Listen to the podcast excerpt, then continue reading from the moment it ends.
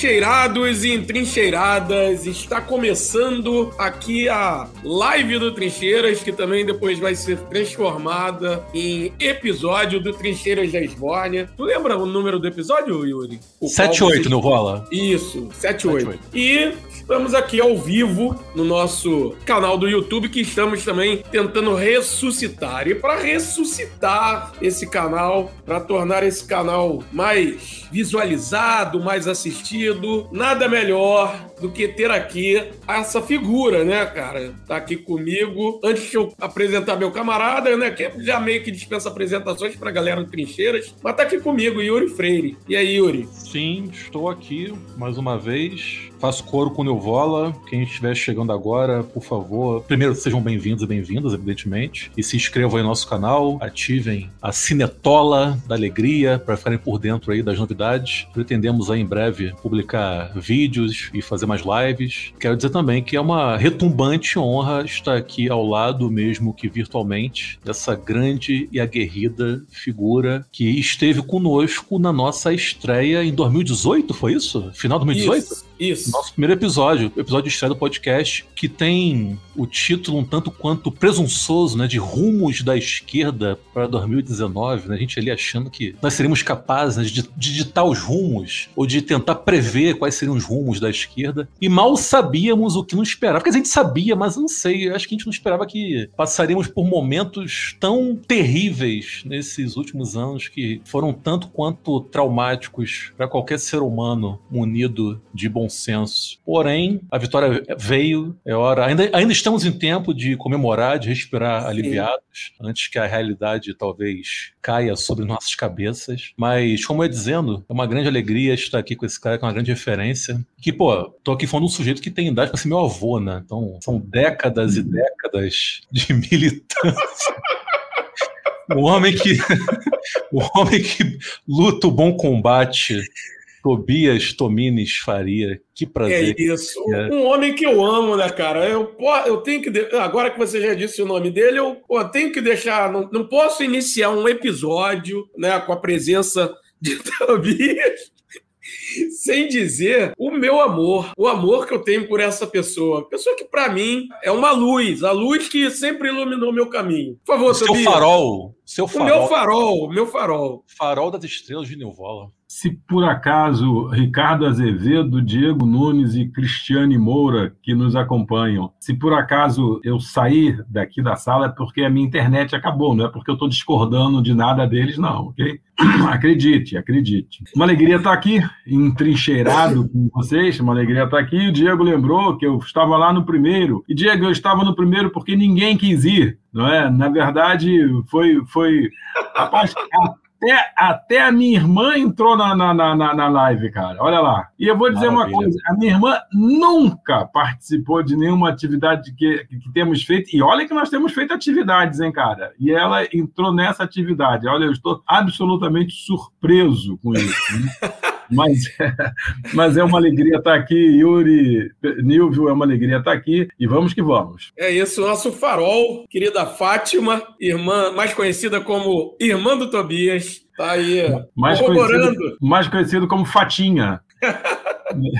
Está corroborando com, com o que eu disse, eu e, e Yuri dissemos. É isso. Tobias é nosso farol. Nosso padrinho, né? Nosso padrinho, nosso tudo. Padrinho Tobias. É, cara. Tudo que eu fiz na minha vida, Puta eu pensei. Não diga isso, não diga isso. Por favor, não comprometa o Tobias dessa forma. Isso é Puta sacanagem, cara. Isso é muito eu sério. Trouxe, eu isso é- trouxe é, gente, aqui. brincadeira. Eu trouxe aqui, inclusive, para ele, Yuri. Depois dessa. Um colete de merda. É, é um boleto de merda que eu trouxe aqui em homenagem. Depois dessa, eu vou aqui deixar aqui. Minha irmã, é brincadeira dele, não é verdade, não é verdade. Não é verdade. Corrobora. Não é verdade. Isso que ele acabou de falar não é verdade. Vamos trabalhar, cacete. Mas é isso. Tem que, prezar, tem que prezar pela segurança e integridade física de nossos convidados, por favor. É isso, né, cara? Pode deixar, Tobias. Vou, vou, evitar me exceder aqui para que você saia da, da nossa live diretamente para o cancelamento. Isso aqui, esta live é um exercício de cancelamento, né, cara? Nem brinca.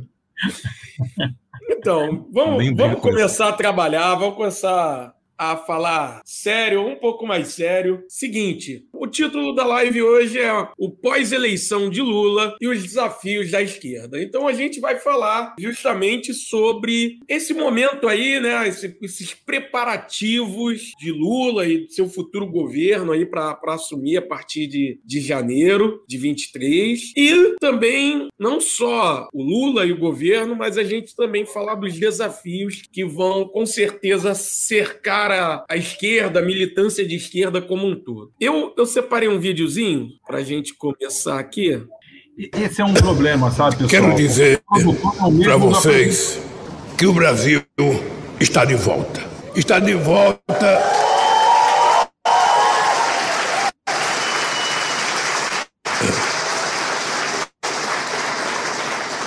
O Brasil está de volta para reatar os laços com o mundo e ajudar novamente a combater a fome no mundo.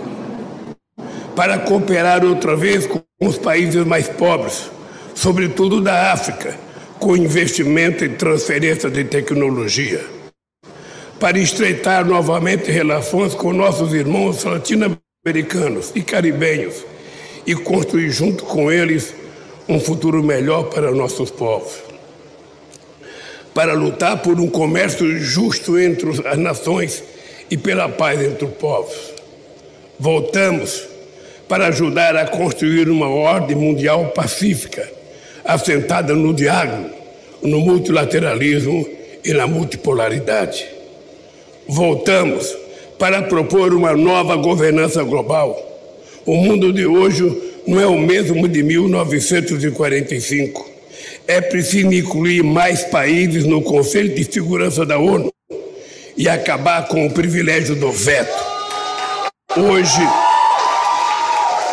hoje restrita alguns poucos para a efetiva promoção do equilíbrio e da paz. No pronunciamento que fiz no fim da, da eleição no Brasil, em 30 de outubro, ressaltei a importância de unir do país, que foi dividido ao meio pela propagação em massa de fake news e discurso do ódio. Naquela ocasião eu disse que não existem dois Brasis. Agora, quero dizer que não existe dois planetas Terra. Somos uma única espécie chamada humanidade.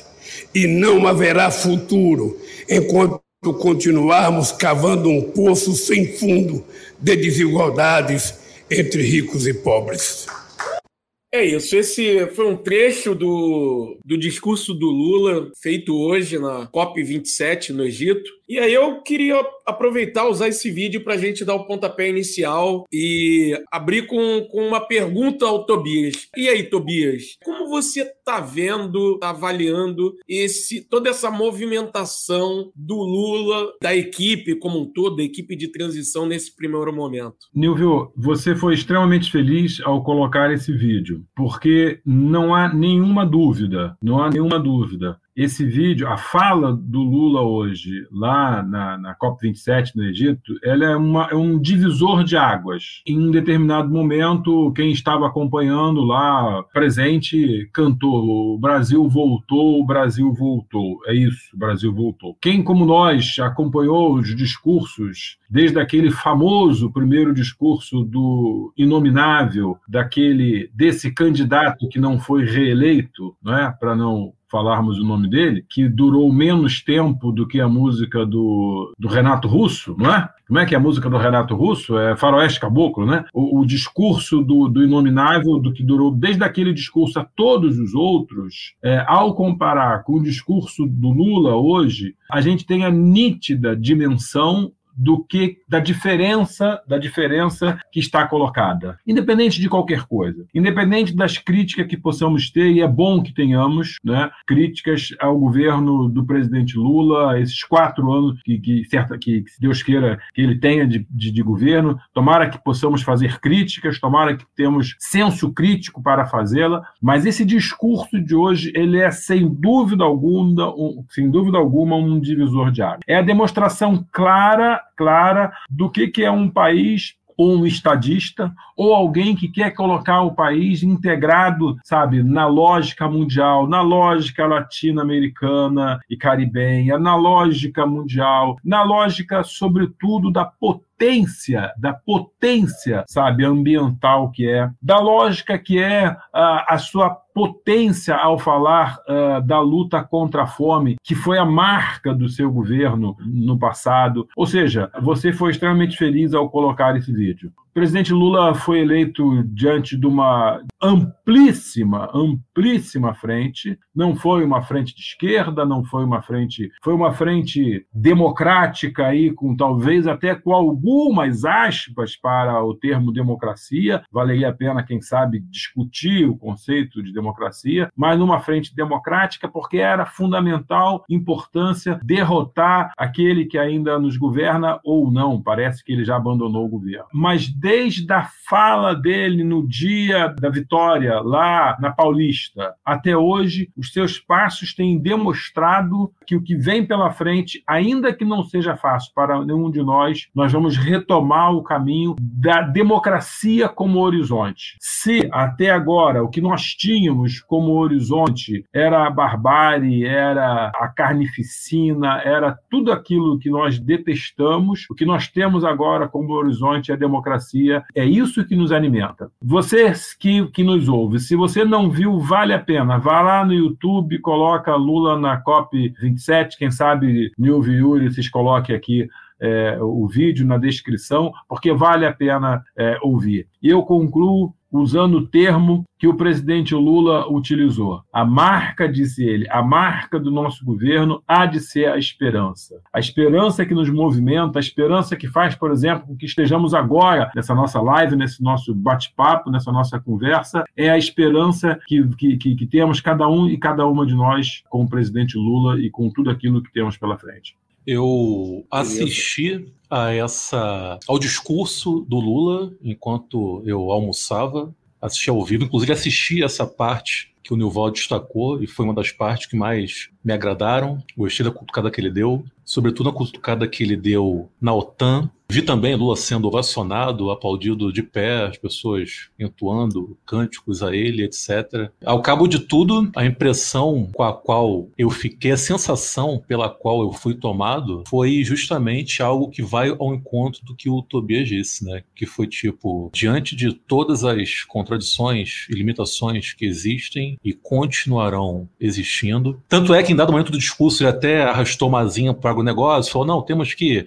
fazer, firmar acordos estratégicos com o agronegócio, é porque parte, uma fração do agronegócio o apoiou no segundo turno, representada na figura da Simone Tebet, mas mesmo, mesmo com tudo isso, mesmo com todas essas apontações que nós devemos fazer, o que ficou para mim foi, olha, estamos diante de um autêntico estadista. Estamos diante de um homem que tem envergadura moral e política para estar diante desse gigante adormecido, esse gigante em coma, respirando por aparelhos, que é a República Federativa do Brasil. Então não tem como você sentir um certo alívio ao olhar para aquela figura e saber que ele é o nosso futuro presidente a partir de 1 de janeiro do ano que vem. Eu posso emendar aqui uma pergunta para o Tobias? Claro. Que ainda comum um pouco isso que está sendo dito aqui. Porque, Tobias, a gente sabe, né? Você bem sabe, todos nós sabemos que no Brasil, faça chuva ou faça sol, o rico estará sempre gargalhando. É assim e assim sempre foi. E o Lula ainda nem assumiu a presidência e nós já vimos aí, né, uma certa preocupação do chamado mercado em relação a ele. O mercado, né, para quem não sabe, nada, nada mais é do que a burguesia financeira brasileira. A burguesia parasitária parasitária, a burguesia rentista que há dois séculos, pelo menos, drena toda a riqueza produzida pela classe trabalhadora e enfia nos seus próprios bolsos. Uma burguesia que não está nada interessada, nunca esteve, nunca estará interessada no desenvolvimento econômico desse país. Estão interessados em encher os próprios cofres e dizer amém e abaixar a cabeça para os ditames de Wall Street. Isso que nem estou citando aqui os lucros recordes obtidos pelos bancos durante a pandemia. Enquanto tinha gente sofrendo, agonizando e morrendo, estava lá o Itaú, Santander, etc., lucrando bilhões e bilhões e bilhões de reais. Então a realidade posta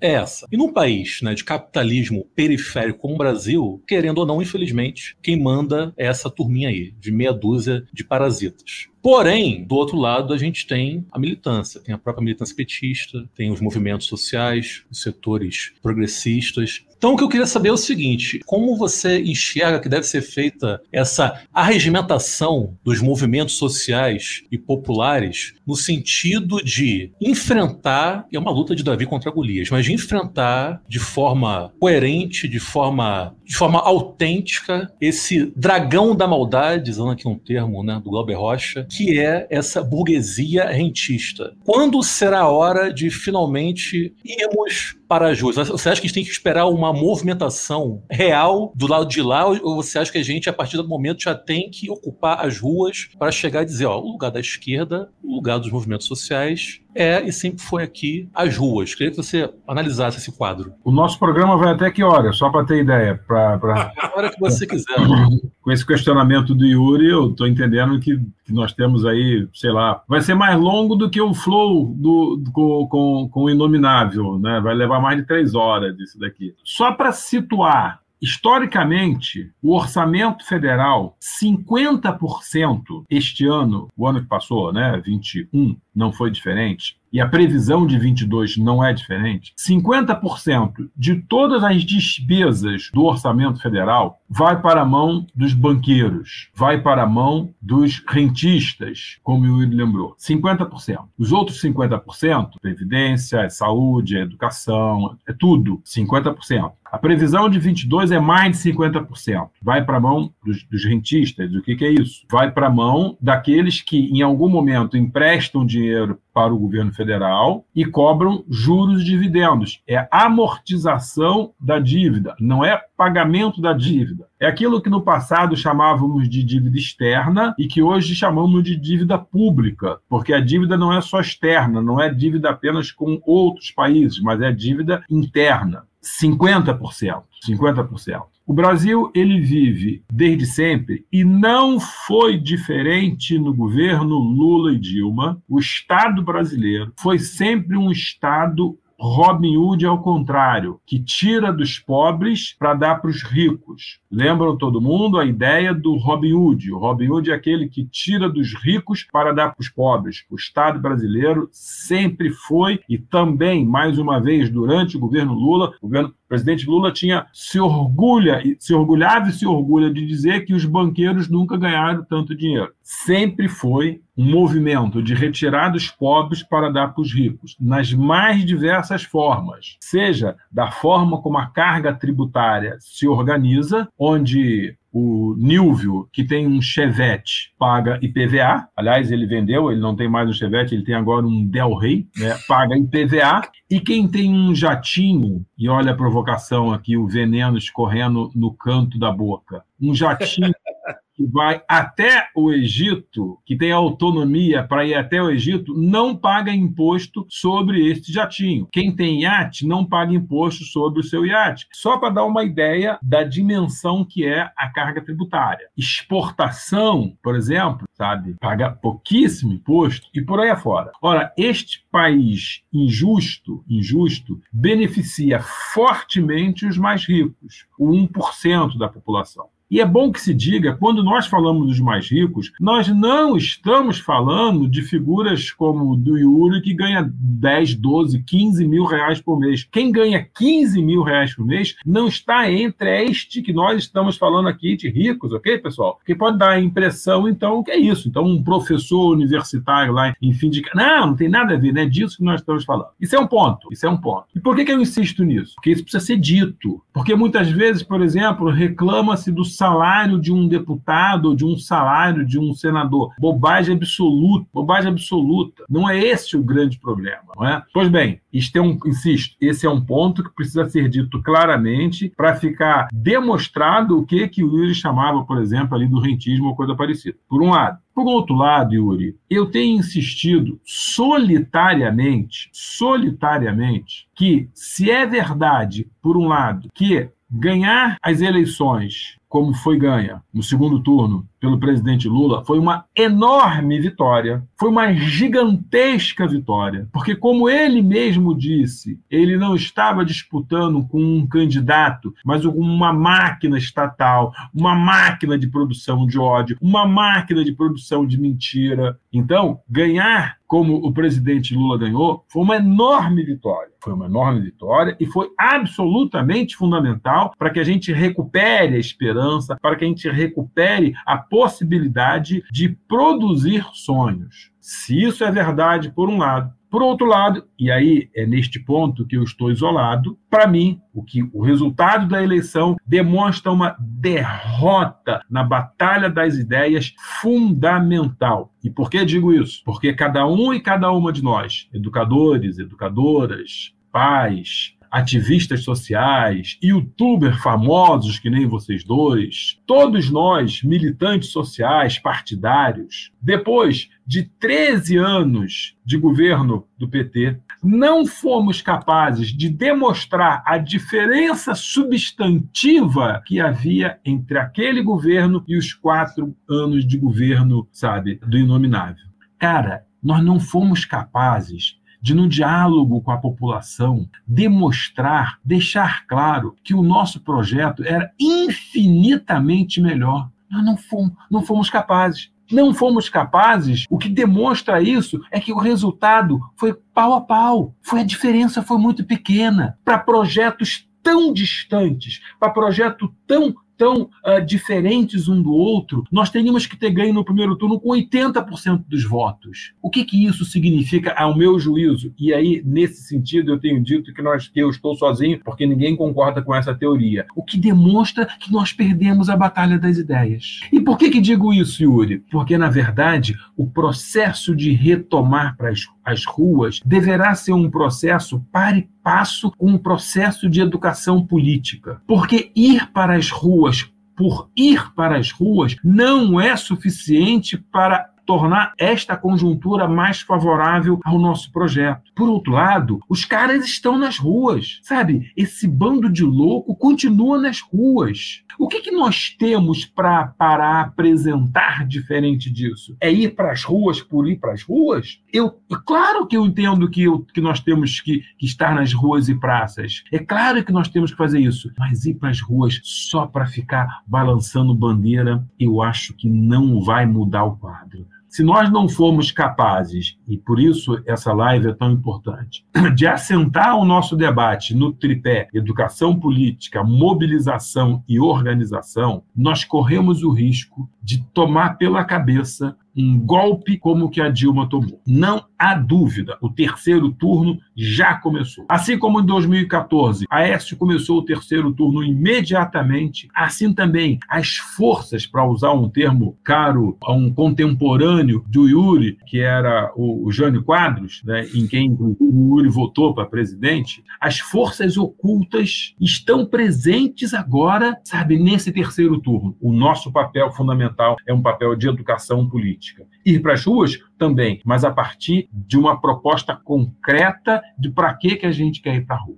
Perfeito. Assim, é, vou pegar carona aí no, tanto nos seus comentários como na pergunta do Yuri, para questionar o seguinte a você. Assim, você mesmo já lá no, no início da, da, das suas falas, você citou a questão da, do Lula ter sido eleito com uma frente, não uma frente ampla, mas uma frente amplíssima. E aí eu concordo inteiramente com você que a gente precisa voltar para as ruas, né? precisa novamente estar frequentando o, o, esse espaço, mas tem que ter um projeto, tem que ter uma organização. E eu concordo plenamente com você. Agora, só que o seguinte, em que medida você acha que a gente pode ter que ir para a rua, por exemplo, para disputar o governo Lula? Tá bom, vamos lá. É absolutamente fundamental, fundamental insistir na palavra-chave da sua fala, que é disputar o governo Lula. E por que, que eu estou dizendo isso? Porque em 2003, ou seja, no primeiro ano do governo Lula, depois, segundo ano, primeiro ano do governo Dilma, segundo ano do governo Dilma, parece que nós não tínhamos a compreensão de que era um governo em disputa.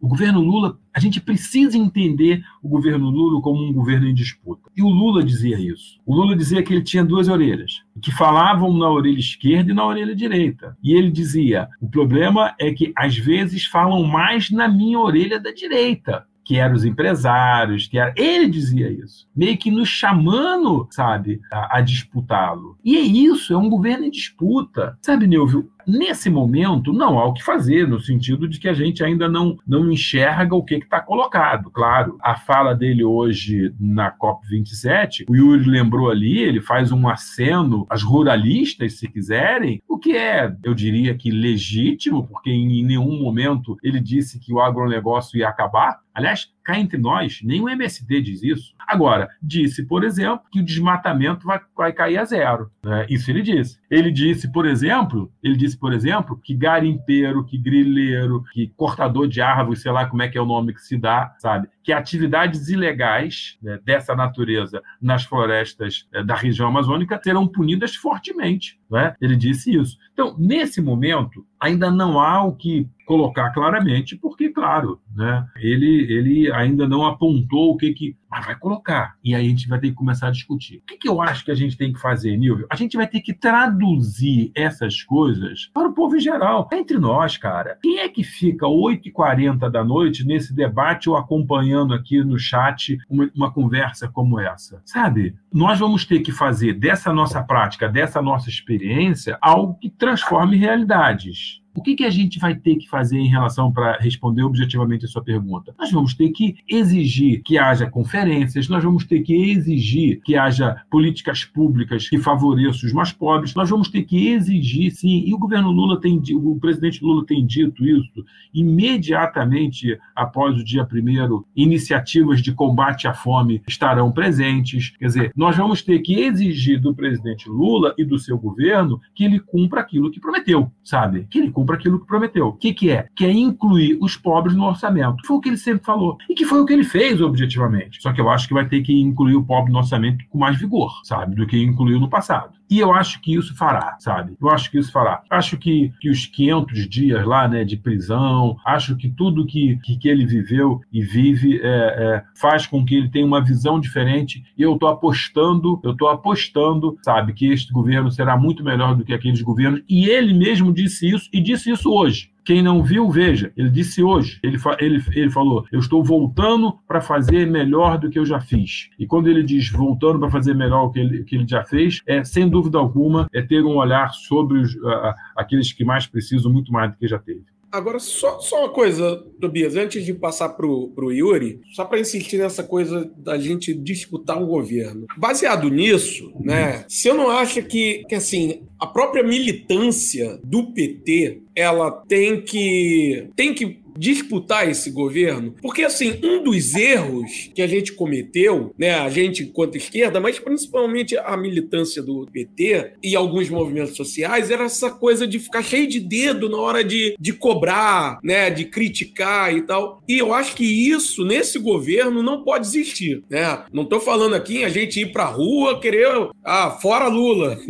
não tô falando disso. Mas a gente, sim, disputar esse governo, porque quando a militância militância do PT vai disputar e vai fazer uma crítica, ela vai ser uma crítica diferente de outros militantes que vão fazer uma crítica, talvez, que a gente sabe dentro da própria esquerda ainda há muito um, um sentimento de antipetismo né, em certas esferas da esquerda. Então é muito melhor que a própria militância do PT e os movimentos ligados à a militância PT, já se preparem para fazer as cobranças, fazerem as críticas que, que são necessárias para evitar que outros movimentos, outras, outras correntes, inclusive, façam e aí serão críticas talvez mais danosas, mais incômodas. E pela direita. Eu, eu, eu resumiria, eu resumiria, Nilvio, é, nós, nós não podemos poupar o, o, o presidente Lula de, de críticas. Hoje eu fiz uma conversa dessa que a gente faz por WhatsApp WhatsApp com um amigo queridíssimo, que eu não vou citar o nome, em que eu dizia: nós, nós não podemos poupar as críticas pela esquerda, não, pessoal. É, fazer as críticas pela esquerda é puxar esse governo para o nosso campo. As críticas pela direita, deixa que a, que, a, que a Globo News faz, deixa que os meios de comunicação, eles farão Tem isso. mídia hegemônica para isso. Já estão fazendo, inclusive. Exatamente, sabe? Já estão encontrando deixa, pelo em ovo. Exatamente, deixa que eles fazem, deixa, deixa, que eles, deixa porque eles farão isso muito bem. Agora, as críticas pela esquerda nós temos que fazer, nós não podemos poupar. E aí está uma diferença fundamental, sabe, é, de quem é do PT ou quem não é do PT. Porque quem é do PT tem mais dificuldade com isso. Sobretudo, talvez a maioria do PT, um ou outro até, até faz. Mas a, mas a grande maioria do PT, dos petistas, tem dificuldade. Né? Eu não sou do PT, não sou de partido político nenhum, não tenho nenhum problema de fazer essas críticas. Nenhum, nenhum. Eu, eu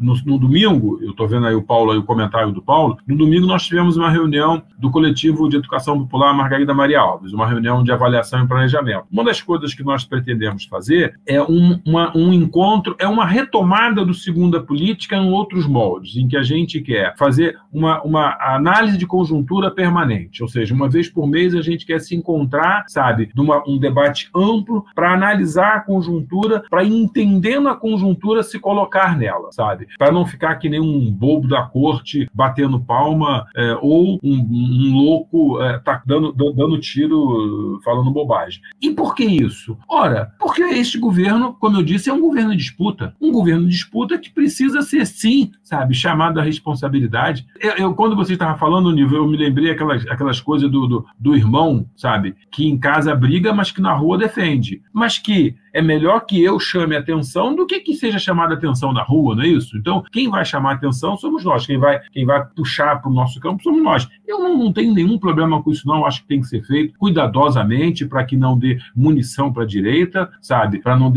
não dar munição para. Porque tem de pior entre nós, sabe? Que são esses golpistas, não é? Mas tem que criticar sim, com certeza. Agora, isso só, só é possível a partir de educação política, a partir de formação política. Esse é o ponto central que o governo do presidente Lula não fez, que o governo da presidente Dilma não fez. O papel de educação política também é um papel do governo, não é só um papel dos movimentos sociais. Observa só, observa só, o inominável, este candidato que não foi reeleito, ele tem uma capacidade organizativa, uma capacidade de aglomerar pessoas, uma, um formador de opinião muito maior do que qualquer outro pelo mal, pelo mal, de forma negativa, de forma negativa. Mas não se poupou, não se poupou de fazer isso. O presidente Lula não pode se poupar de fazer isso. E aí, claro, com outros métodos, com outros objetivos, mas não pode perder, sabe, a, a oportunidade de também o governo ser formador de opinião, ser formador político e ser uh, uh, um elo importante de organização e de mobilização. Isso também é papel do governo, mas é papel dos partidos, PT sobretudo, já que é o partido principal da, da, da, base governista, mas é papel nosso dos movimentos sociais. Desde experiências como o do Trincheira, sabe,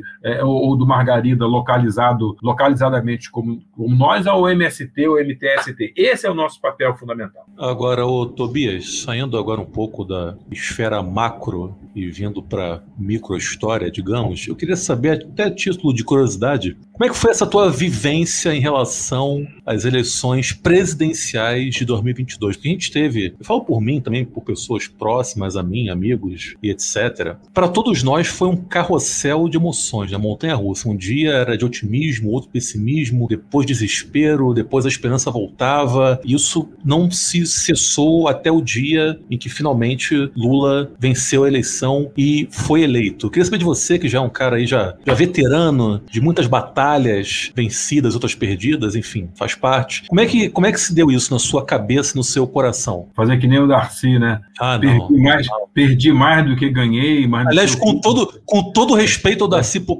admiro Porra. muito a Ribeiro, mas, cara, que alívio não poder ver ninguém postando essa porra, frase né? depois da, da, primeira da segunda turno. Mas, graças a Deus, que bom.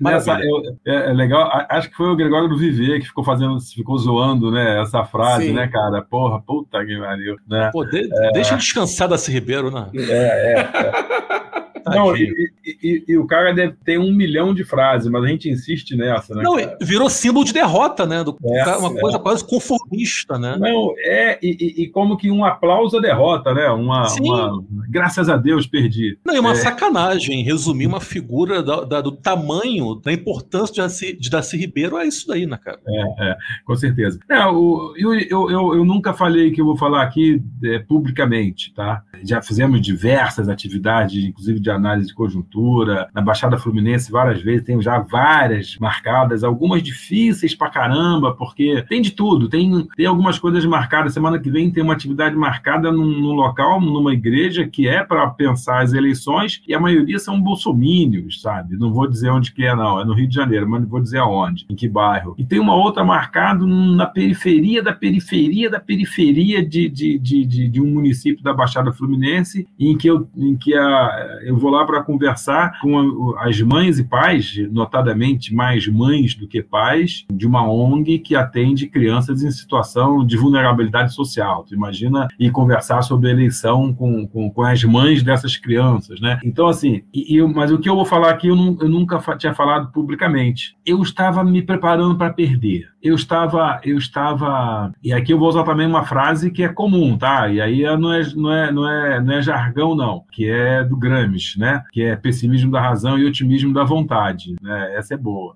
É, eu estava tentando incorporar ao máximo essa essa máxima gramsciana, né? Que é olhar no racional e pensar, podemos perder, mas eu vou fazer de tudo, vou colocar todas as energias possíveis para ganhar. Por que estou dizendo isso? Porque algumas vezes eu perguntava para alguns amigos, e se perdermos? O que, que a gente vai fazer? E eu ouvi de tudo. Eu ouvi, por exemplo, inclusive, vou desistir não vou suportar, eu vou abandonar, eu vou me aposentar, eu vou dar entrada na minha aposentadoria e vou embora, sabe? Eu vou cuidar só da minha família e vou plantar alface no na frente da casa. E eu o tempo todo pensava: se perdermos, a gente vai ter que trabalhar ainda mais, sabe? Mas é preciso estar preparado preparado para perder. E eu te confesso, Yuri, e aí eu aqui abrindo meu coração, né? Eu, eu em nenhum momento eu fiquei nessa crença babaca que vai ganhar, vai ganhar, porque eu, a sensitiva, não sei das quantas, acho que era a Márcia, o nome da mulher, né? A Márcia sensitiva. Coitada da Márcia sensitiva, ficou, ficou desacreditada, né? Porque ela disse que ia ganhar no primeiro turno.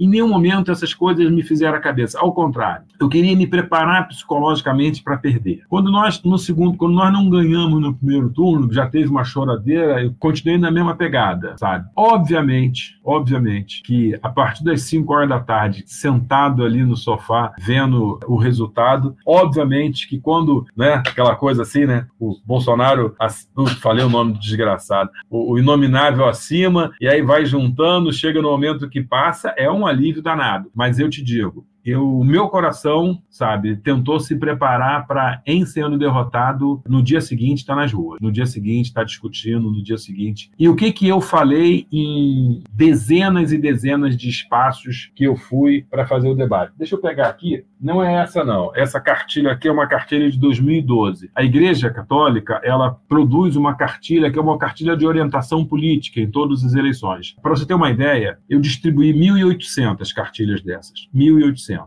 Eu fui em dezenas e dezenas de lugares. Em todos os lugares que eu fui, eu dizia: nós precisamos, no dia seguinte a eleição, estar tá na oposição. É um pouco nessa dimensão que o, que o Nilvio colocou, de fazer a crítica. E como o campo que eu, que eu ando, que é o campo de igreja, é um campo minado, e é um campo também de muita gente sem uma posição formada e de muitos bolsominions, eu dizia, nós precisamos estar, no dia seguinte à eleição, nós precisamos estar juntos exigindo de quem foi eleito. Por que eu dizia isso? Primeiro que eu acredito. Segundo que eu queria e quero continuar caminhando com aqueles que, não com bolsonarista, mas com bolsominion, que são coisas diferentes. Eu não quero caminhar com os canalhas que sabem o que é o Bolsonaro e votaram nele a si mesmo. Mas eu os quero... fascistas. Vamos, vamos dar nomes dois, os fascistas. Exato Exato. Não, não, não quero caminhar com esses caras, sabe? Mas, mas a, a tia do WhatsApp lá, o, os milhões e milhões que votaram nele, sabe? Porque foram contaminados pelo ódio ao PT. Eu quero caminhar com essas pessoas, bicho. Eu quero discutir com essas pessoas. Eu sei que a maioria de nós não quer isso, não, sabe? Mas alguém vai ter que fazer isso. Eu, eu, eu desde o começo disse isso,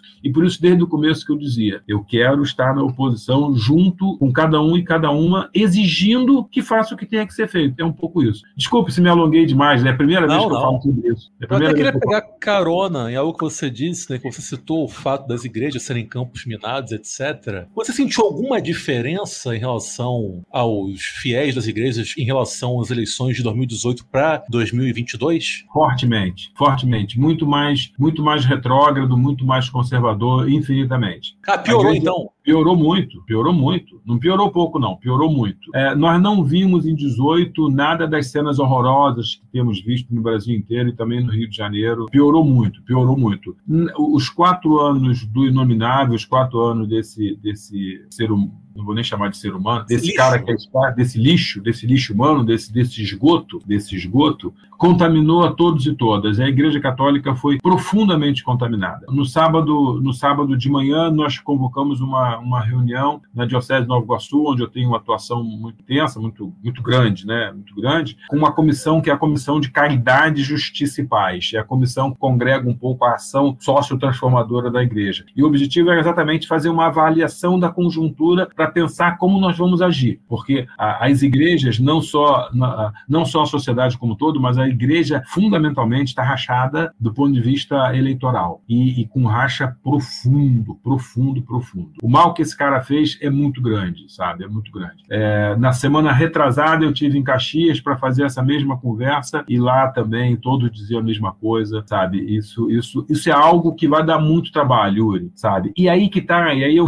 volto para vocês a pergunta pergunta: em que medida que a gente se coloca à disposição de aparar arestas e de demonstrar para aqueles que estão enganados, para aqueles que estão iludidos, sabe, quem foi ou quem é ainda esse governo que está aí. E nessa dimensão, apresentar o que tem de positivo o futuro governo é fundamental. Nós precisamos ganhar. Cara, o resultado das eleições de, 2000, de, de 2018 foi mais ou menos um terço, um terço, um terço. Foi 39%, 30%, e, e, e 20 e tantos por cento, 29, 30 por cento. Nesta eleição, a diferença foi menor, porque na verdade nós tivemos algo em torno de 25% né, de abstenção nulo e branco. Nós precisamos disputar esses caras, bicho. Nós precisamos disputar esses caras. Tobias, é uma dúvida pessoal que eu tenho desde algum tempo. Esses católicos, digamos, mais tradicionais, mais raiz, usam um termo da moda, que estão com Bolsonaro, eu queria entender uma coisa, eles não se incomodam com o crescimento e o fortalecimento das igrejas neopentecostais que estão ali hermanadas com, com Bolsonaro? Renan,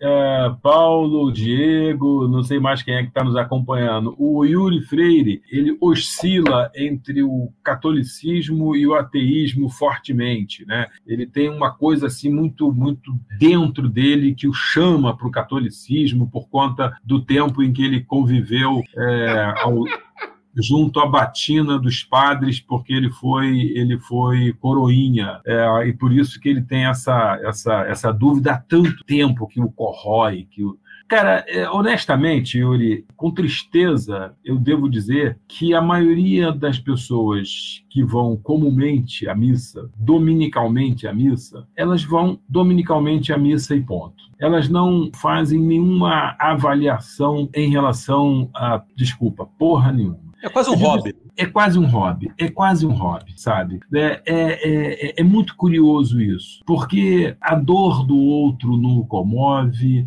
a necessidade de fazer uma análise da realidade não o comove, o crescimento das igrejas neopentecostal da pior espécie não os incomoda, nada os incomoda. Eles precisam ir à missa no domingo. Eu, eu, eu vejo isso com muita tristeza, com muita tristeza. Não me parece que isso tem a ver com aquilo que a gente deveria compreender do, do, do cristianismo, sabe? Já que, em tese, desculpa, virou isso aqui um encontro de fé e cidadania, né? É, já que, em, em tese, pelo menos, como gosta de lembrar o Frei Beto, nós somos seguidores de um prisioneiro político. Nós somos seguidores, o cristão é seguidor, o nosso Deus foi um prisioneiro político o nosso Deus foi executado por, pelo Estado, sabe? Porque era subversivo demais, porque não concordava com a, a Fátima Faria está dizendo que por isso que ela vai para o centro. Ela é, eu vou provocá-la. Ela, ela e o Sérgio Amado vão ficar bravos. Eles são kardecistas, sabe? Por isso que ela diz que vai para o centro. Ela vai para o centro kardecista. Ela vai responder isso aqui. Pois bem,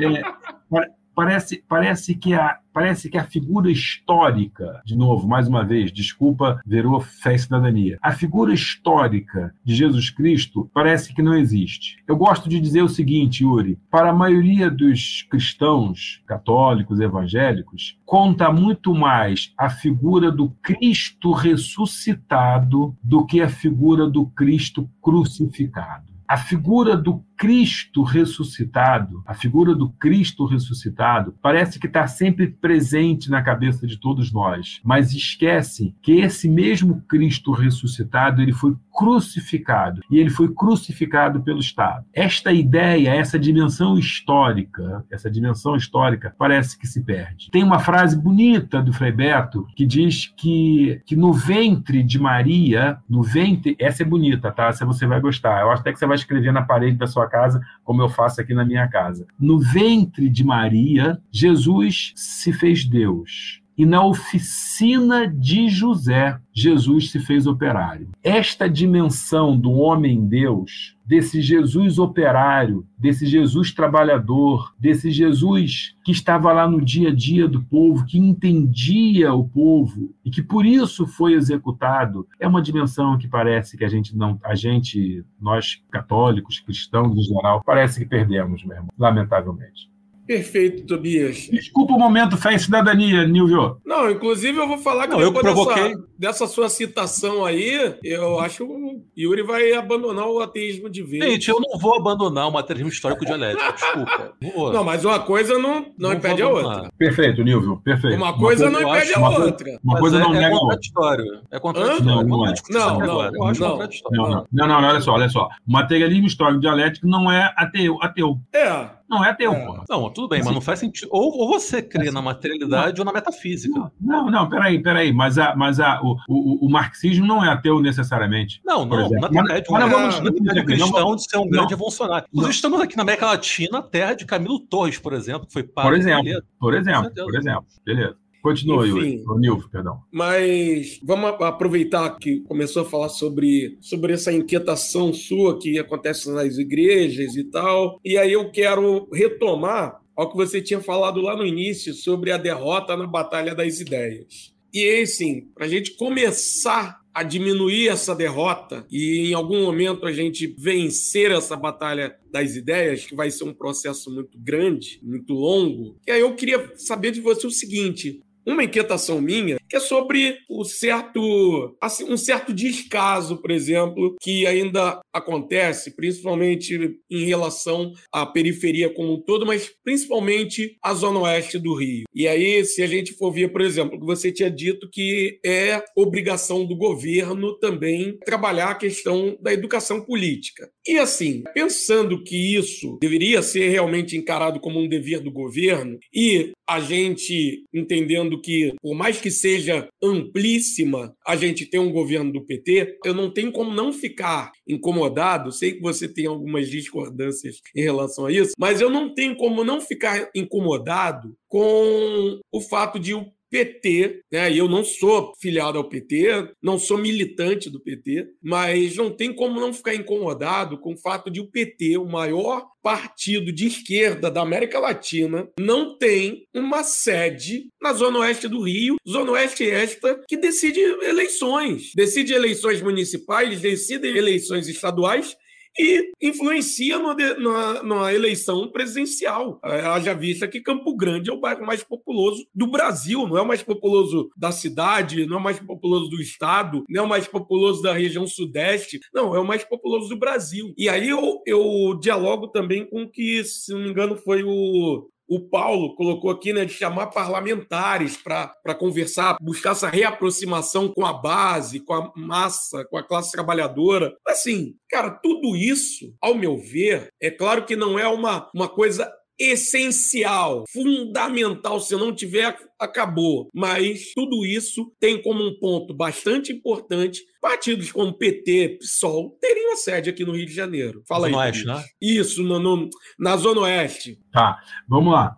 Um, um, tempo atrás, alguns anos, oito, sete, oito anos, fui convidado para dar uma palestra numa igreja lá em Copacabana e eu fui lá, nem lembro direito qual era o tema. E em determinado momento eu fiz uma provocação. Eu perguntei: tem uma coisa na igreja católica chamada Pastoral da Criança, que é uma pastoral que, como o nome já diz, tem um olhar sobre as crianças, e crianças em situação de vulnerabilidade social, e aí eu perguntei se tinha tal da pastoral da criança, eles disseram que não. E aí eu disse o seguinte: olha, ou não tem criança necessitada, criança em situação de vulnerabilidade social aqui na região de vocês, que era Copacabana, ou vocês vão todos para o inferno. Nunca mais me chamaram para ir lá, não sei porquê. Por que, que eu estou dizendo isso? Porque eu vou responder a sua pergunta da mesma forma. Ou o PT não acha que é importante ter trabalho de base, ter referência pública, ou não quer ter referência pública e não quer ter trabalho de base. Não tem outra alternativa, porque condições materiais tem. A última sede que o partido teve aqui, eu era presidente do PT. E não é porque eu era presidente que tinha sede, não. É porque o conjunto de forças daquela época tinha projeto, o projeto em disputa, e por isso tínhamos uma sede. Era em frente ao Desterro, Nossa Senhora do Desterro, a Igreja Nossa Senhora do Desterro. Quer dizer, uma boa sede, muito bem localizada. Nunca mais tivemos uma sede. E depois, nunca mais se teve uma sede. E por que, que não tem sede? Ou acha que não é importante, não é importante ter referência, não é importante ter trabalho de base, não é importante ter local para as pessoas pegarem material, não é importante ter local onde as pessoas podem se encontrar, ou acham que isso não é importante, ou não querem fazer isso. Por isso que eu fiz a referência lá, à história lá da, da, da igreja. Por que eu estou dizendo isso? Claro que os petistas que me ouvem falar sobre isso vão ficar muito bravos comigo. Agora, puta que pariu, puta que pariu. Não ter uma sede é um absurdo total. Eu e você fizemos, aliás, nós três aqui, de alguma forma participávamos de uma organização política que tinha aqui, que, tinha, que teve uma sede por 10 anos. Não vou falar o, o nome não para a gente não ser, como é que chama? É, Processado. Cancelado. Não é? Que teve uma sede por 10 anos. Não ter sede é um absurdo. O pessoal, para não ficar só no PT. O PSOL nunca teve sede. Nunca teve sede. Se cada parlamentar do PSOL desse 200 reais por mês, daria para ter uma sede belíssima, sabe, no centro de Campo Grande. Se cada filiado do PT, se cada filiado do PT desse 10 reais por mês, dava para ter uma sede belíssima. Por que, que não tem sede? Não tem sede porque não tem política, porra. Não é possível. É um absurdo, é um absurdo não ter sede. Assim como um sindicato não ter sede também é um absurdo. Ou então ter uma sedezinha minguada é, por aí afora. Por que, que eu estou dizendo isso? Ora, o que que os evangélicos fazem lá, lá, lá na comunidade? Imediatamente tem um monte de igreja, você passa numa rua, cansa de ver, às vezes, uma igreja do lado da outra. E tem fiel numa e tem fiel na outra. E como é que consegue dinheiro para alugar aquele espaço? Por quê? Porque tem projeto. A gente pode não concordar com o projeto, mas tem projeto. E como tem projeto, o fiel vai lá e coloca o dinheiro dele. Insisto, eu não estou defendendo aquele projeto, mas eu estou dizendo que tem projeto. E se tem projeto, o cara vai lá e coloca dinheiro. Por quê? Porque acredita naquilo que está fazendo. Ora, nós vamos ter que admitir o seguinte: os partidos de esquerda não acreditam no que estão fazendo. Porque senão então teria um pouco mais de trabalho. Não tem. Até onde eu sei, o PSOL, por exemplo, não tem nenhuma sede em lugar nenhum, não sei no centro da cidade. O PT,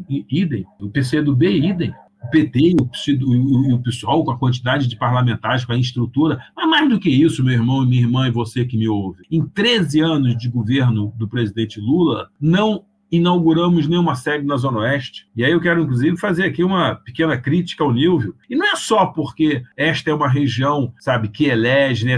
Não, porque essa é uma região que tem trabalho, essa é uma região que precisa de formação política, essa é uma região que precisa de mobilização, essa é uma região que precisa de organização, e isso é mais fácil fazer tendo uma sede. Então, não ter uma sede é a demonstração clara do equívoco político de que nós estamos envolvidos. Só os partidos? Não, cada um e cada uma de nós. Ô, Tobias, o estado do Rio de Janeiro, e aqui eu vou utilizar como início do meu marco temporal histórico as primeiras eleições presidenciais da chamada redemocratização que ocorreram em 1989, teve durante um bom tempo um histórico de votação progressista. Entre 89 e 2014, com exceção de 94, o PT sempre ganhou aqui, né? Primeiro com Lula e depois com a Dilma. De 2018 para cá, a coisa mudou de figura. Tanto em 18 quanto em 22, Bolsonaro ganhou, tanto no estado quanto na capital. E a gente sabe que isso não veio do nada, né? Algo que ocorre ao acaso é, isso passa muito pelo crescimento e fortalecimento tanto das milícias quanto das igrejas neopentecostais. E que cresceram e se fortaleceram principalmente na Zona Oeste, na Baixada Fluminense, na chamada região metropolitana e em São Gonçalo, nesses setores da região metropolitana. E se a gente somar a população dessas três frações que eu citei, você dá quase metade da população do estado do Rio. Ou seja, é gente para um cacete. Sendo Sendo assim, eu tenho uma pergunta muito simples para lhe fazer. O Rio de Janeiro tem salvação? Yuri, eu quero começar respondendo a sua pergunta, fazendo aqui uma homenagem ao Sérgio Amado e à Fátima Faria. O acaso não existe. Leia Kardec. Você sabe, você, você sabe, porque você falou que não é por acaso. Não, não, o acaso não existe o, o, tema da salvação é um tema caro para mim, né? Que sou cristão, né? Então eu Com sempre, certeza. né? Então eu sempre, você vê, Nilvio, que eu tento sair do tema, mas ele volta, né? Ele volta para o tema da, da fé e cidadania, né? Eu vou até fazer aqui. Depois vai ter pergunta de qual livro a gente está indicando. Tem isso nessa nessa versão, nessa nessa temporada? Cara, ele, ele, já está pautando tudo. Já não, tá... não tem não. Mas não pode tem, não. Não, pode ter. Você pode indicar à vontade. Pode eu queria, eu queria indicar um documento do Papa Francisco, cara. Pô, mas deixa pra lá. Então. Pode, não, deixa pra lá, deixa pra lá. Cara, nós sempre fomos mal de votação, tá? Você fez referência aí, você fez referência aí ao, a, às eleições presidenciais. No âmbito presidencial, sim. Isso, presidenciais. Claro. Presidenciais. Porque, no geral, nós sempre fomos mal. Sim, né? com certeza. Piorou, piorou, piorou. E, e vamos lá, vamos lembrar, reeleger no primeiro turno, este assassino, aliás, assassino católico do Cláudio Castro, é a demonstração clara e inequívoca do fundo do poço que nós estamos no Rio de Janeiro. O problema é que o Rio de Janeiro, meu caro Yuri, meu caro Nilvio e você que me ouve, ao meu juízo, ele tem algumas forças políticas. Primeiro é o próprio Estado. O Estado ainda tem uma força política muito grande ter sido Distrito Federal e ser o Estado que é, faz com que o Estado, o Estado né, regional, ele tenha muito peso, muita força. Depois, uma outra força muito grande é, inegavelmente, o tráfico. Uma outra força muito grande é a milícia. E, mais recentemente, uma outra, uma quarta força muito grande é o projeto neoconservador dos neopentecostal. Cláudio Castro domina essas quatro forças. Ele domina o Estado, domina o tráfico, domina a milícia e domina as igrejas da pior espécie que tem por aí. Então ele é a personificação dos quatro cavaleiros do Apocalipse, é isso? Inegavelmente. Nós estamos, nós estamos. Agora, isso piorou muito nos últimos tempos, piorou. O problema é que, embutido na sua pergunta, está uma lógica que, lamentavelmente, amplos setores da esquerda não aceitam que existe um antipetismo muito forte e que o próprio presidente Lula nega. Impressionante. E, para mim, o antipetismo no Rio de Janeiro é mais forte do que em outras regiões, porque o PT no Rio de Janeiro é mais fraco do que em outras regiões. Não por acaso, nunca elegeu, por exemplo, um governador ou prefeito. Sim. A única vez que nós elegemos alguém com voto majoritário foi a senadora Benedita da Silva. Para você ter pra, só para você lembrar, este ano até melhoramos um pouco a quantidade de, de deputados. Ao comentário do Diego. Até o Rogério Rocal vereador do Rio da Prata, tem escritório em Campo Grande. O PSOL e o PT não tem. Obrigado, Diego. O fato de sermos tão frágeis do campo da esquerda faz com que o antipetismo tenha crescido brutalmente e o resultado está aí nas eleições. Vamos lembrar, se o estado do Rio de Janeiro fosse um país, o Bolsonaro teria ganho no primeiro turno. Teria ganho no primeiro turno. A Baixada Fluminense tem município que ele teve mais de 70%. Na Zona Oeste, ele teve também ganharia no primeiro turno. Quer dizer, nós estamos mal na, na foto demais, de faz. Isso nos obriga a repensar nossas estratégias. Isso nos obriga a pensar, sabe, o que, que nós temos que fazer. Não dá para ficar, não dá para ficar o tempo todo apostando que o Nordeste vai nos salvar, gente. Sabe, que bom que o Nordeste existe, inclusive para passear, ao contrário do que alguns canalhas colocaram por aí, bolsominions colocaram por aí. Que bom que o Nordeste existe, mas qualquer hora dessa, se eu fosse nordestino, eu ia cobrar do, do de, quem, de quem tá no Sudeste, né? Oh, peraí, caramba, é sempre ah, na é? minha costa. Seria uma é? cobrança legítima. Não é? Não é? Quer dizer, Yuri, isso aí reforça a necessidade da gente se organizar, reforça a necessidade da gente nos dedicar mais à formação política, de novo, educação política, mobilização e organização. Precisamos criar grupos de base. Sabe, Yuri e Nilvio e todos que me ouvem, no sábado retrasado conversava com a minha irmã que está aí acompanhando e ela dizia: Tobias, interessante, depois do segundo turno, várias pessoas vieram me procurar porque votaram no Lula e estavam felizes com a vitória do Lula e como sabe que eu votei no Lula, vieram conversar. E eu falei para ela: vamos marcar logo uma reunião. Vamos marcar logo um bate-papo na sua casa. Vamos juntar meia dúzia. Vamos juntar sete, oito pessoas. Por quê? Porque essas pessoas que votaram no Lula ainda estão, sabe, nesta animação. Então, o momento da gente fazer trabalho de base é agora. Não precisa ir para a rua para defender o governo Lula agora, que nem começou. Mas pode juntar as pessoas que votaram no Lula para fazer essa conversa que a gente está fazendo, sabe? Que hora? Sei lá, a hora que for possível, a hora que der. Mas eu acho que educação política, mobilização e organização e, sobretudo, trabalho de base a partir de pequenos grupos é o caminho que nós teremos para reverter esse quadro. Beleza, vamos dar uma passada agora aqui. Nosso grande camarada, o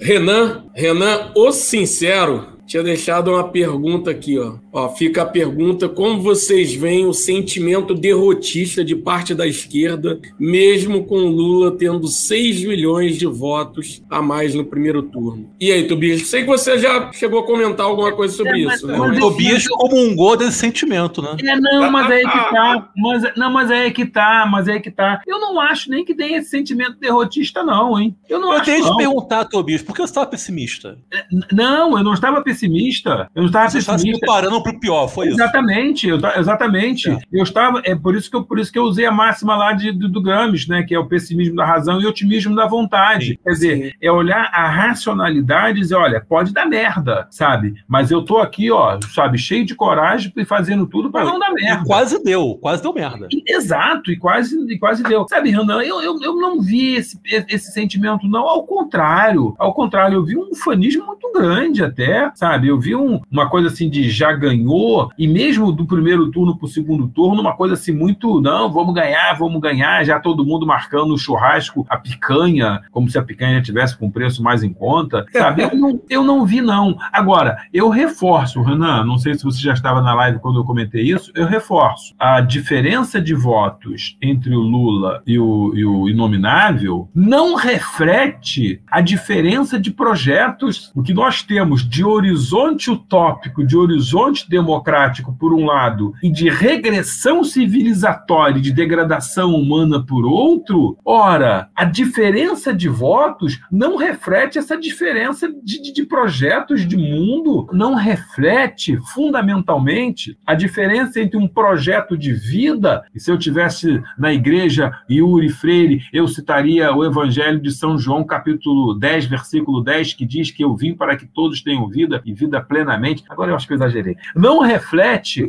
a diferença que há do projeto de vida, hoje, por exemplo, representado pela fala do presidente Lula na COP27, por um lado, e o projeto de morte genocida, ecocida, de outro lado, sabe? Necro, pro, necropolítica, para usar o termo lá do, do nosso amigo lá. Quer dizer, este projeto tão distinto não poderia ter votações, sabe, tão próximas. Por isso que eu tenho insistido insistido, e aí há um pessimismo da minha parte? Eu acho que não. Acho que é um realismo. Acho que é um olhar de quem diz assim, gente, como é que pode? Onde é que eu errei? Talvez seja próprio de quem tenha 60 anos de idade. Sabe, onde foi que eu errei? O que, que eu fiz de errado? O que, que a minha geração fez de errado para que não fomos capazes de demonstrar claramente que o que a gente tinha de um lado e de outro era abissalmente ser distinto. E isso não foi demonstrado na votação. Ou seja, seja, voto é uma coisa e projeto é outro, o que é uma merda, que a gente vai ter que refletir sobre isso.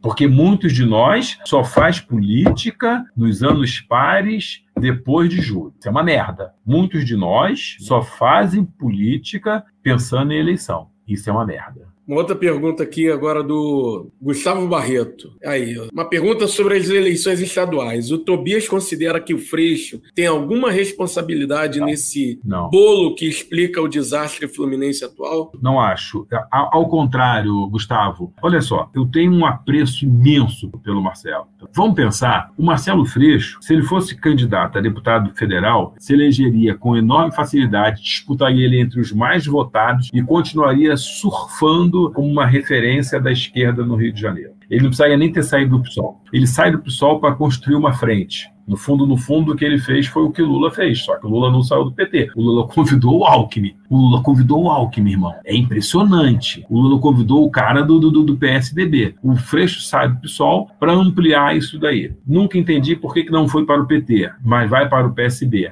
ao meu juízo, vai para lá. É, ao meu juízo, ao meu juízo, o Molon ter se lançado candidato a senador pode ter atrapalhado bastante. Termos dois candidatos pela esquerda ao Senado, um do PT e um do PSB, sendo que o combinado era era o PT indicar o candidato a senador, pode ter atrapalhado, inclusive, na campanha do, do, do, do Freixo, porque, na verdade, dispersou também, inclusive, recursos financeiros. Tá? Isso é um ponto. O outro ponto, acho ruim que não tenha tido uma frente ampla e nem de esquerda no, no, no, no Rio de Janeiro em torno do Marcelo Freixo. Vale lembrar que o PDT lançou candidato. Né? Então, assim, acho ruim, acho muito ruim. Terceiro elemento, o Rio de Janeiro é muito conservador. É muito conservador. E essa coisa da liberação da, da, da, da maconha, essa coisa do, do anticomunismo, que a maioria das pessoas que, que falam contra não fazem a menor ideia do que, que seja, tudo isso dificultou demais, mais uma vez, a, a, a campanha do, do, do, do, Freixo. Então, eu acho que o Freixo ele foi vítima de um processo. Eu espero que ele, que ele agora vá para o governo federal. Entre outro, primeiro, porque ele é muito capaz. Segundo, porque se ele não for para o governo federal, ele, ao meu juízo, deverá sair do Brasil, porque ele perde, inclusive, proteção policial, que sem, não, sem proteção policial, sabe, ele sucumbe, óbvio. Então, assim, eu espero que ele vá para o governo federal para algum campo lá da, da, segurança pública, penso eu. Tá no turismo, por enquanto, né?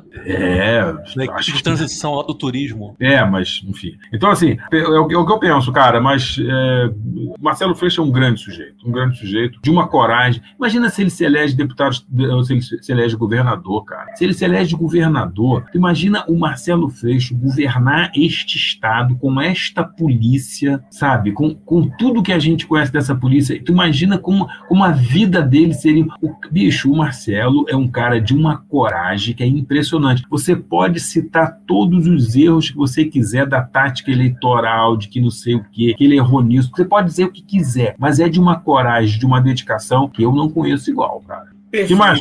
Então acho que a gente pode começar a se encaminhar para o final, até porque eu tenho que devolver você para a gloriosa Neiva. Por né? favor, tá reclamando já aqui.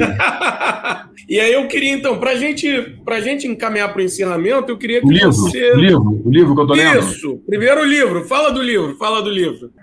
Olha, olha Fátima, coloca ali o comentário da, da Fatinha sobre... Diego está em Caudelas, divisa com a Espanha. Ó! Oh. Tirando onda, né, bicho? Caramba, tirando, hein? Tirando onda. A minha irmã é uma boa burguesa, entendeu? Ela tem dois filhos. Ela, para que você que está me ouvindo, você que vai ouvir ó, em outro também, horário... Também tem praticamente uma fa... minha família aqui também, ó. Davi de Santos Passos é o padrinho do Francisco, meu compadre. Davi é, quase ser, Davi é quase seu irmão, né, pô? É, pô. Então, minha família também tá aqui. Mas a, a, a, a, minha irmã ela tem, ela está com um filho dela em Portugal e a filha nos Estados Unidos, né? Ela quis tirar folga dos filhos para poder ficar com o marido um pouco mais à vontade. Aí mandou um para Portugal, um para os Estados Unidos. Sobre o livro, eu estou lendo, na verdade, eu estou estudando fortemente um texto da campanha da fraternidade, que é um pequeno livro. Não está aqui não, está na sala. A campanha da fraternidade é algo que acontece uma vez por ano no Brasil há, quase 60 anos e o tema desse ano é fraternidade e fome, sabe? Então a gente está se preparando bastante para as reflexões que nós faremos na igreja do, do estado do Rio de Janeiro todo sobre o combate à fome, as formas de combater a fome. E tenho, em paralelo, feito muita leitura, sim, do Papa Francisco. O Papa Francisco é fenomenal, o Papa Francisco é, sem dúvida alguma, uma das maiores lideranças que nós temos na atualidade. Ele, inclusive, também alguém que se bate fortemente contra o capitalismo, só não usa o termo capitalismo, ele usa o termo esse sistema. Tem uma frase dele nesse documento aqui, que é a Alegria do Evangelho, que ele diz: esse sistema é insuportável, exclui degrada e mata. Então eu tenho feito nos últimos tempos, eu tenho feito uma, uma, tenho estudado, tenho tentado estudar muito que as orientações do Papa Francisco no combate à fome. Mas você ia fazer outro comentário. Não, só para a gente encerrar, para você falar brevemente aí sobre quais as possibilidades que a gente tem enquanto militância de esquerda, e aí agora, né, independente de estar tá em partido, não estar tá em partido, mas a gente se organizar num projeto de realmente estar tá novamente nas ruas, organizado, qual, qual seria o, o processo para isso, né, para isso acontecer? Para a gente realmente voltar a ter mais esperança, uma esperança mais mais concreta. É muito interessante, o, o, o Nilvio. Então, primeiro, quem está nos assistindo, por favor, não deixe de se inscrever no canal, de dar o like. De, boa, de, boa, boa. Obrigado, Tobias. De compartilhar esse vídeo. Obrigado sabe? por fazer o que eu e o Nilval não estamos fazendo. Exatamente. É, é, é o básico. Obrigado, Tobias. Por, por favor, se inscreva, é, se inscreva. E ao se inscrever, dê o like, vá lá e a, a como é que chama lá? Ativa o sininho. sininho. Cinetola, ativa a cinetola. Ativa o sininho e mande esse, esse, o link para que outros companheiros vejam, porque o algoritmo vai entender que o debate aqui foi fundamental e vai. Boa, boa. Olha aí, um idoso que manja de tecnologia. É esse isso, praticamente. garoto, um, Tobias. O pai do, é. do, do, do dando, Dando uma aula pra gente. Aliás, aliás, aliás, eu, aliás, aliás, eu esqueci de falar. Se eu tenho idade para ser avô do Yuri, Verdade, é porque a vida foi dura com o Yuri, né, cara? Porque a vida foi dura com ele, né, bicho? Não é sacanagem, não. Ela, Vamos lá.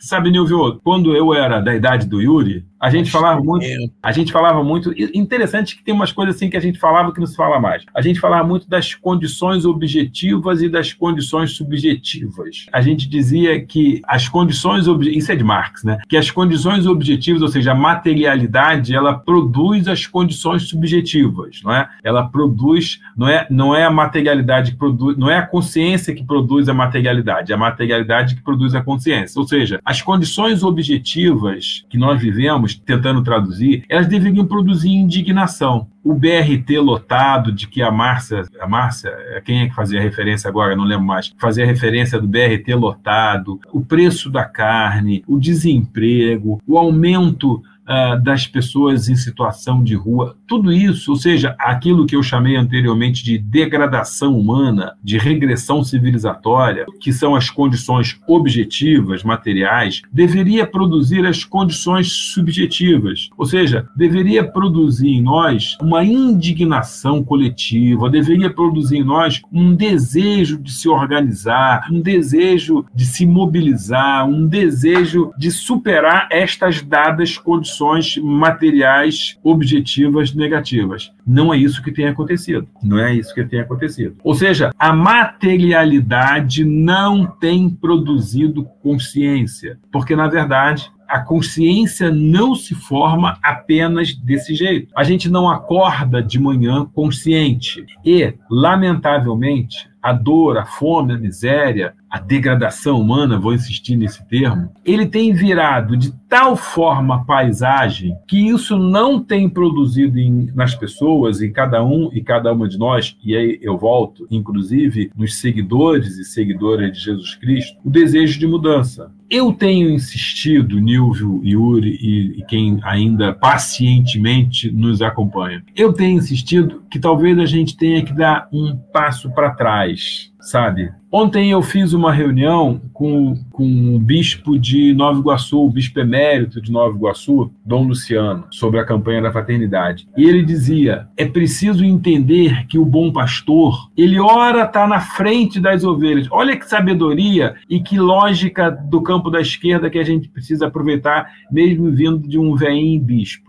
Ora, o bom pastor está na frente das, das ovelhas, como vanguarda. Ora, ele está no meio das ovelhas. Ora, ele está atrás das ovelhas, meio que empurrando as ovelhas. O bom pastor é aquele que está à frente, está no meio, está atrás, ou seja, está junto. Tem a impressão que a gente vai ter que dar um passo para trás, cara. Quando digo um passo para trás, aquilo que a gente sonhou e pensou em construir 15 anos atrás, me parece que não está mais na ordem do dia. É de Lenin, né? Um passo para trás para dar dois passos para frente, não é? Eu acho que está na hora de dar um passo para trás para poder dar dois passos para frente. O passo para trás aqui é acreditar que está muito mais difícil do que a gente imaginava que fosse estar 6, 7, 8 anos atrás. O fundo do poço é muito fundo. Onde nós chegamos, onde nós chegamos de fundo do poço, não vai ser fácil sair. Alguém colocou no chat, não estou lembrado mais quem, dizia o seguinte: o que nós estamos vivendo veio para ficar. Não é apenas a eleição do presidente Lula que vai transformar essa realidade, ainda que seja fundamental a sua eleição, o seu terceiro mandato. Mas nós outros que não estamos no governo, que não estaremos no governo, temos um papel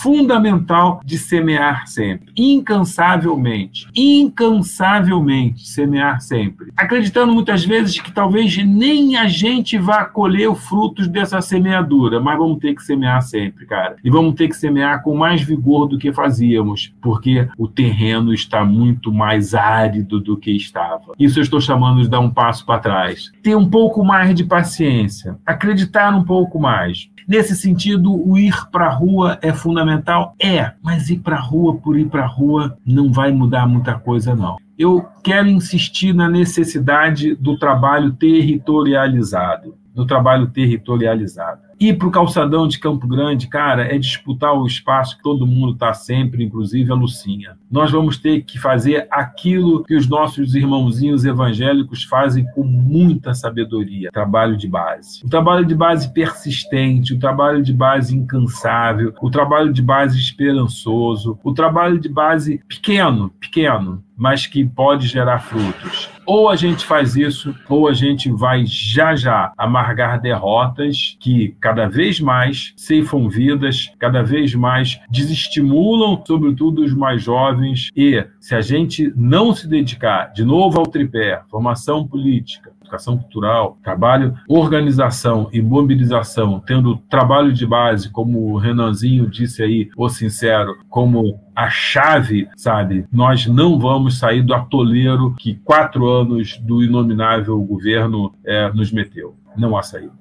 E quero dizer, e com isso eu concluo, porque eu não aguento mais vocês, nenhum de vocês, nem o Renan, nem o Diego, nem os dois Diego, Diego Nunes ou Diego Andrade, não aguento mais vocês. Quero dizer o seguinte: trabalhos como o do Trincheira é imprescindível imprescindível. O trabalho continuado de vocês, o trabalho, ah, de novo, para usar o mesmo termo que usei agora, incansável de vocês, é absolutamente necessário. É absolutamente necessário. Oxalá tenham muitos outros Iuris e Nilvios que sejam dispostos a fazer isso é absolutamente fundamental. Nas redes e nas ruas, esse tem que ser o nosso papel, mas territorialmente a gente vai ter que se fazer presente. É um pouco disso que eu acho. Perfeito, perfeito, Tobias. É isso. Fala, Yuri. Eu quero, quero emendar um epílogo aqui citando Gramsci, que é um trecho de Gramsci que eu acho que Por favor. casa bastante com a atmosfera dessa live. É um trecho bem conhecido. Posso ir lá? Vai? Então abre aspas para Antônio Gramsci. Instruí-vos porque teremos necessidade de toda a vossa inteligência.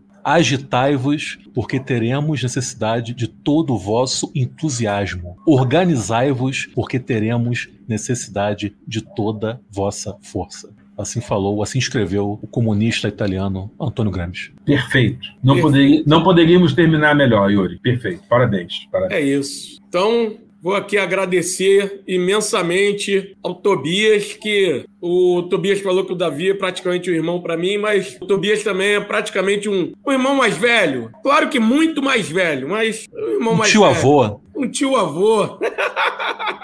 Mas, É, mas que a eu quero, eu- mas eu quero que vocês saibam que, como irmão mais velho, ele invariavelmente não segue as minhas orientações de irmão, tá, Yuri? Já tô aqui limpando a minha barra. Já tô, me limpando, já tô aqui limpando a minha barra, entendeu? Você vê que a assessoria jurídica do Tobias está em dia, hein? Tá, tá, tá em dia. É.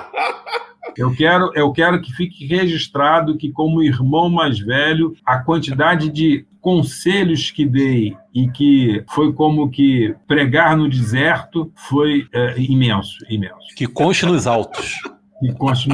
E não, há- e não vai editar esse vídeo tirando essa parte, não, Anível. Não, aqui tá ao pode deixar, vivaço. pode deixar. Vai, vai direto, vai direto. Valeu. favor, tá falado e registrado. Per- perfeito. Então, também quero agradecer a meu outro irmão, Yuri Freire, irmão camarada Tamo de junto. podcast, de trincheiras, de, de tudo, de vida. Isso aí, É isso aí. Yuri. Valeu, Então, tamo junto. Sempre um prazer. Obrigado, obrigado, Tobias. Beijo Valeu, no Agradecer a quem nos acompanhou até agora. É né? isso, um beijo no coração a todos e todas que nos, nos acompanharam e Muito obrigado. nos acompanhar pelo YouTube e também a galera que vai ouvir o podcast. Obrigado a todos e, Inscrevam-se no nosso canal e, assi- e ativem o sininho. Sininho da alegria. Cinetola. Tchau. Beijo. todos. Fiquem com Tchau. Beijos. Até a próxima. Beijos. Até a próxima.